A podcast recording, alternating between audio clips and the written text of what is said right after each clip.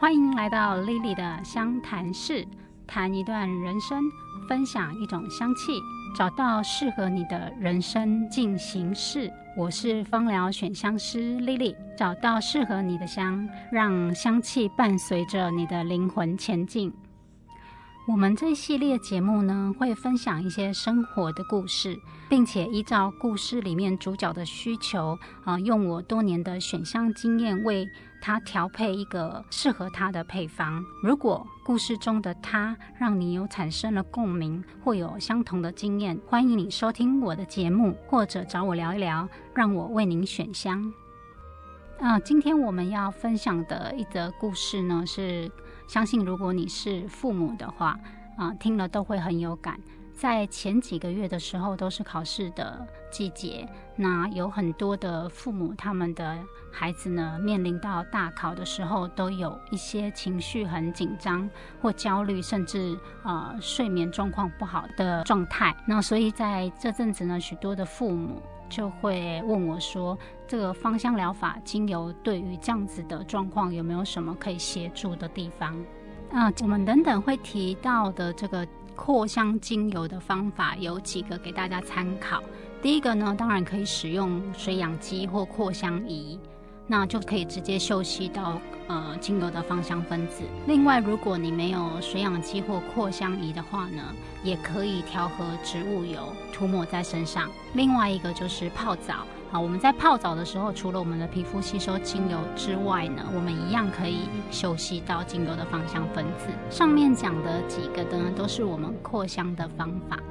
啊，针对这样子的状况呢，我这边建议的芳香疗法可以协助的是，第一个就是情绪焦虑，我们要让他情绪比较镇定。那建议的就是在白天的时候，他可以扩香嗅吸方樟精油。啊，方樟精油对于情绪的镇定是有很好的协助的效果。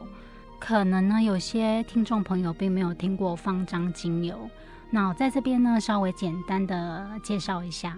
方樟精油呢，是目前科学实证上面被证实，它的化合物对于情绪镇定是有帮助的精油之一。那另外就是在孩子们读书的时候呢，那我们也可以扩香迷迭香精油加柠檬精油，这个配方可以协助他们提升他们读书的专注力以及对于知识的吸收力。在睡眠的部分呢，我们建议可以使用甜橙精油加真正薰衣草精油，让孩子们的睡眠可以品质好一点，那么白天的精神也会好一点。这个配方呢，我提供给我的个案，那他们真的照这个配方实际去使用之后的反馈是很好的啊，包括孩子们在读书的时候专注力是提高的，那情绪也是比较。镇定安定的。另外，在睡眠的部分呢，啊，睡眠品质相对也是比较好的。呃，我们还是要再强调一下，在使用精油的面呢，还是要再次提醒大家。我们要注意精油使用的安全性。每一个配方并不是都适用每一个个案。我们在使用配方的时候，呃，需要去看一下个案有没有一些原生的疾病或者一些慢性的用药。另外，在使用安全的时候，我们也要提醒大家安全性的问题。好比我们精油是极浓缩的物质。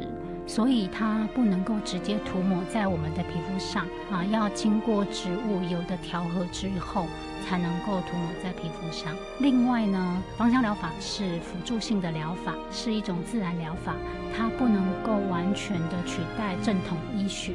所以，即便我们从事芳香疗法，还是建议所有的个案在身体有问题的时候，要先看医生，确定问题是什么，我们再来看如何使用精油来协助。如果你也想要找到适合你的专属香味，请一定要收听本系列节目哦。也可以透过下方的连结或搜寻 Lily 选香美颜学院，我是你的芳疗选香师 Lily。我们下集再见，拜拜。